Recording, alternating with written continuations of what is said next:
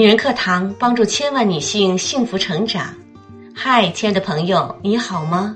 我是素心如姐，很高兴在女人课堂通过声音与你相遇。我正和我们的百万闺蜜团致力帮助千万女性幸福成长。你想加入我们吗？那就快点来吧，我在女人课堂等着你哦。今天我们分享的文章来自作者周佐罗，题目是“逆袭者不矫情”，那些悄悄变厉害的人，都在偷偷对自己下狠手。你好，我是周佐罗。这几天看到一篇文章，里面提到了一个阶层固化的社会运行逻辑，我很认同那个逻辑，但这篇谈谈我的看法。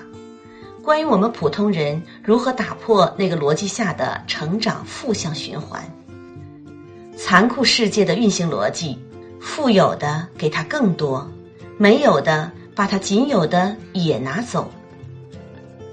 请思考一个问题：月薪五千和月入一万的差多少？很明显，差五千。错，那只是表象。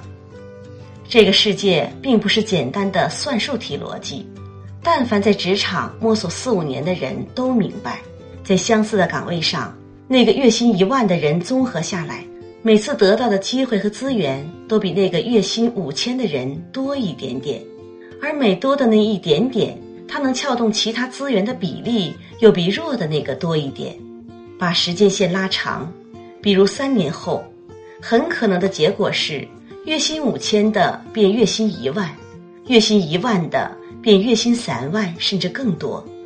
那再过十年呢？我开头提到的文章就提到，这个世界的运行逻辑是：富有的给他更多，没有的把仅有的也拿走。我非常认同这个逻辑。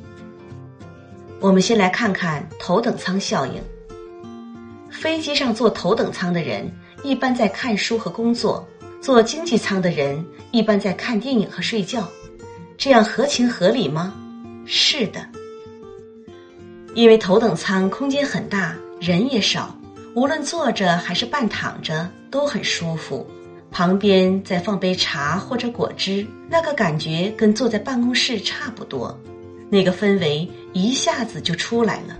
无论看书还是工作都不觉得难受，而经济舱空间小，人又多，怎么都不太舒服，甚至都不敢喝果汁，因为上厕所进出还麻烦。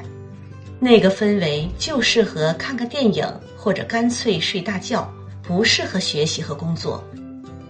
头等舱的人本来就更有钱，同样的两个小时里，他们在学习，你在睡觉。当然是差距越来越大，优秀的更优秀。我们再来看看五环外效应。今日头条创始人张一鸣前几年说过一段广受争论的话：“我一直认为，年轻人工作生活应该住在城市中心，哪怕房子小一点，在市区有更多的活动和交流。下班之后也不需要浪费大好时光和宝贵精力挤地铁。”说这话的背景是北京，很多优秀的公司都是在市区五环内、三环四环里。很多年轻人在这里的公司上班，但因为无法支付一个月两千甚至更高的房租，所以没法住在公司附近，只能住到五环外，导致每天的通勤时间来回可能超过三个小时。而那些月薪一万甚至更高的人。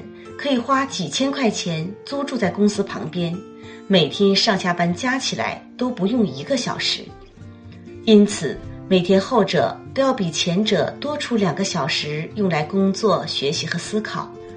五环外的人每天花几个小时挤地铁和公交，所以和优秀的同事差距越来越大。再来看看大时间换小钱效应。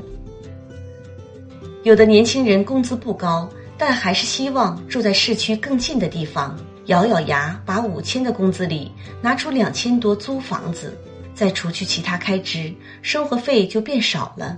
但他们又想生活的滋润一点，于是下班时间做很多兼职。兼职时间其实很不划算，可能你的生活质量好一点点，但你把下班后、周末的提升时间都用来赚小钱上，所以长期看来，你可能也跟优秀的人的差距也越来越大了。同时，因为你收入低，所以生活中各种地方你都花更多的时间，比如热衷在很多群里抢红包。比如，你为了买衣服，要在淘宝上花一个小时，各种搜，各种比价，还要关注什么时候打折。比如，你周末可能要自己刷鞋、洗包和大扫除等等，这些又让你陷入那个强者越强、弱者越弱的世界运行逻辑。我只是简单说了这三点，但其实还有很多，我不一一说了。总之，那个逻辑是对的，也是一直存在的。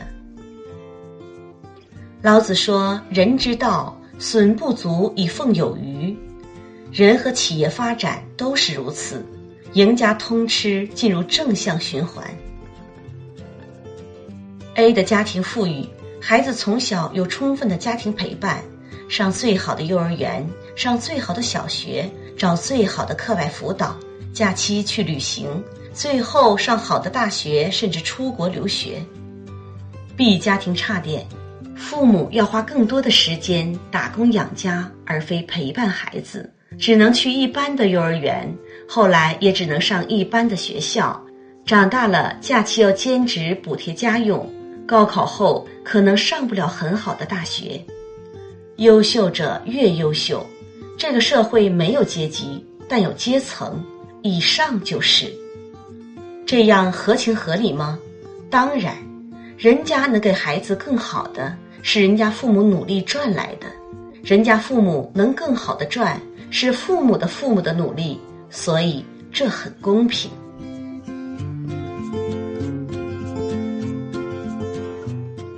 在这样的逻辑面前，我们该怎么办呢？那就是逆袭者不矫情，你要对那个逻辑说不。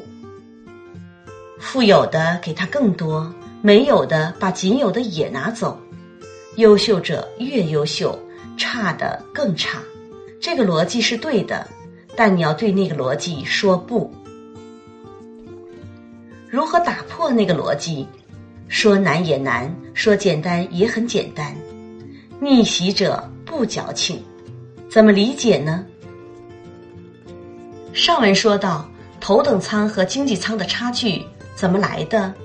因为你他妈太矫情，头等舱你暂时买不起，你就别矫情的相信经济舱不适合看书学习，只能睡觉的逻辑。你就是要坐经济舱的时候也看书，你就是要在头等舱里有人睡大觉的时候努力。上文中说到的五环外效应怎么产生的？因为你他妈太矫情。你暂时花不起几千块钱租到市中心，花不起钱租到公司旁，你可以就住在五环外，你可以就跟别人合租，但你要把那三个小时的通勤时间给利用起来。出门前找几篇好文章看，准备点好客厅，准备点电子书。上地铁，别人发别人的呆，你学你的习。我每次看到那些说住得远就浪费三小时的文章观点。我嘴里就骂一句：“放屁！你怎么知道我三个小时浪费了？我没这么矫情。”上文中说的大时间换小钱效应怎么来的？因为你太他妈矫情！你没钱的时候就不要做兼职，攒钱买啥 iPhone 啊、Beats 啊之类的。你没钱就别一门心思的攒钱买贵衣服、背名牌包。你没钱就别周末非得去小资一把，去个酒吧。一句话，那是已经有奋斗成果或者爸妈有奋斗成果后的人该享受的，不是你。你该干啥？一句话，你所有的时间都应该用来弥补差距，暂时减少你的物质追求，暂时减少生活里的享受性付出。暂时砍掉那些花里胡哨的仪式感，直到有一天你有资格那么做。这就是所谓的逆袭者不矫情。本来就跟人家有差距，你还这么矫情，当然阶层固化了，当然逃不出那个残酷的世界运行逻辑了。你没发现吗？那些悄悄变厉害的人，都在偷偷对自己下狠手。我已经有快两年时间没坐过地铁了，去哪儿都是打车，而且大家都知道，一到下班高峰期，快车很难打，动不动排队几十个人。我每次都不等，直接打专车，很快。我坐高铁也越来越接受买那个很不划算的商务座。为了节省时间，为了有更好的环境和氛围学习和工作，我矫情吗？不，了解我的人都知道我是最不矫情的人。我正是用连续好几年的不矫情换来的今天可以更舒服的学习和工作。我刚毕业那会儿住在地下室，旁边没有星巴克，也没有卡诗家，更没有什么西西弗书店供我舒服的学习。我一样可以在地下室看书。第一份正式工作期间，我从地下室搬到了地上，但依然是五环外。我每天上下班时间超过三个小时，但我几乎从不浪费那三小时。当时我的同事都知道，我经常坐地铁坐过站，因为我一上地铁就开始读书或听音频课，经常太入状态没注意下车，为此还丢过两块代步滑板。同事也知道我上下班都带一块滑板，因为家到地铁和地铁到公司都有一段距离。听过我二零一六年课程的朋友都知道，因为我跟别人合租，晚上不方便录音，我经常在大冬天凌晨后大家都睡了，跑到阳台上或下楼去小区的草地上录课收音。遇到狗叫，我他妈还得等狗叫完了重录。不这样怎么办？难道我要说我没条件就不接这个活儿吗？那太他妈矫情了。第一份工作时，我经常加班到很晚，没钱打快车，我就拼车。那时候很晚，家在五环外，拼车也不好拼到，所以我一般下上单就把手机放那儿，我开始看书，车啥时候来就啥时候来，反正不耽误我看书。我想这样吗？我不想。我有办法不这样吗？有办法。办法就是我要接受永远这么潦倒。但我不甘心，不甘心就只能不矫情，不跟有钱人比。咱们要学会在一切不适合工作和学习的环境下拼命的工作和学习。昨天我发了朋友圈，说周末来商场咖啡馆写东西都没位置。有些朋友看到我的定位就说：“那个咖啡馆太吵了吧，能写得下东西去吗？”我说：“我习惯了，吵闹反而让我更进入状态。”我转头就去电影院里的厅外休息区写文章去了。这种在吵闹下学习的能力咋锻炼出来的？二零一七年的时候，我工作忙成狗，每天写课、讲课、写课、讲课。我怕自己忙到没时间成长，所以每天十点下班我也要学习。但其实那么高强度工作后很累，回家就想躺在床上玩手机。我也不是个自律的人，我怎么办呢？出去学习。但那个时间咖啡馆都关了，我去哪儿学习？后来我在小区附近找到个酒吧，我去酒吧看书。我觉得那段时间，服务员肯定觉得我是个奇葩，一个小伙子天天来酒吧，拿个书本子和笔，点个东西就坐两个小时，然后回家。如果你不甘于现状，想要突破那个弱者越弱的世界运行逻辑，你就要戒掉矫情，牺牲舒服，硬干个两三年。你就有可能进入那个美妙的强者越强的正向循环。其实你觉得我狠，但就我接触的身边很多牛人都个个比我狠，所以我看到他们比我牛，我不羡慕，因为他们走到今天比我付出了更多。如果你回忆一下身边那些进步很快的人，你会发现他们常常给你惊喜和惊讶。哎呀，怎么半年不见他跳槽去大公司了？怎么一年没见他升职加薪了？怎么几个月没见他就减肥成功了？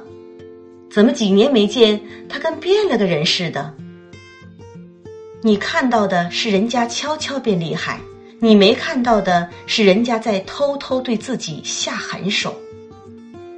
戒掉矫情，你没有像王思聪一样中卵巢奖。你就没有矫情命，狠一点对自己，那才是最温柔的抚慰。因为你不对自己狠，这个社会就对你一直残酷着。它有它的运行逻辑。这个世界二八法则一直有效，但与此同时，一直发生着小规模流动。二八法则中，二里总有人守不住，八里。总有人奋起冲撞，以此发生一些替换性流动。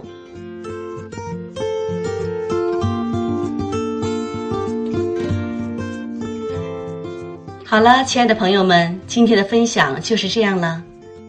在二八法则中，如果你是其中的百分之二十，我祝愿你能一直处于强者越强的正向循环中；如果你是那百分之八十，我希望你能像作者一样打破这个弱者越弱的残酷逻辑，祝你逆袭成功！感谢你此刻的聆听与陪伴，我是素心如简，愿我的声音能给你温暖与力量。这里是女人课堂我们下期节目再会。